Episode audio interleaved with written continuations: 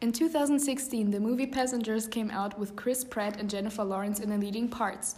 It's about the spaceship Starship Avalon, which is in its 120 year travel to a distant colony planet called Homestead Colony, transporting 5,258 people. 30 years after their departure, one of its sleep chambers has a malfunction. As a result, one hibernation pod opens prematurely, and that person, Jim Preston, played by Chris Pratt, awakes and is stranded on the spaceship, still 90 years from its destination.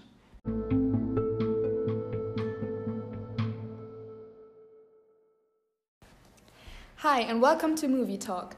Today I have a very special guest with me, the movie critic Lennifer Jorens. Welcome. Hi, what's up?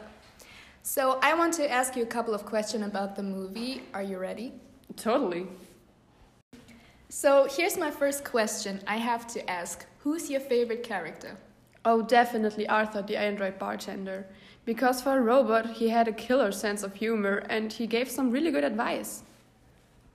If you had the chance, would you get on a spaceship yourself?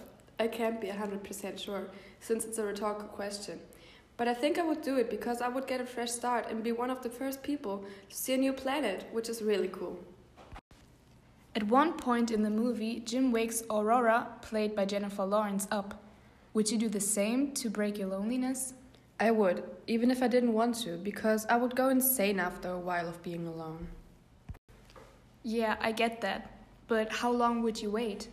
I don't know. How long does it take to make you go bonkers? I see your point. Do you think the movie has a relevance to the present time?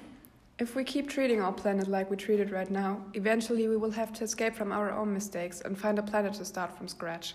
So, yes, we might have to do the same thing they had to do sooner or later. That does give you some reasons to think. One last question Do you think a certain class named SGG 12 should watch this movie? Oh, you mean the one with the cool English teacher?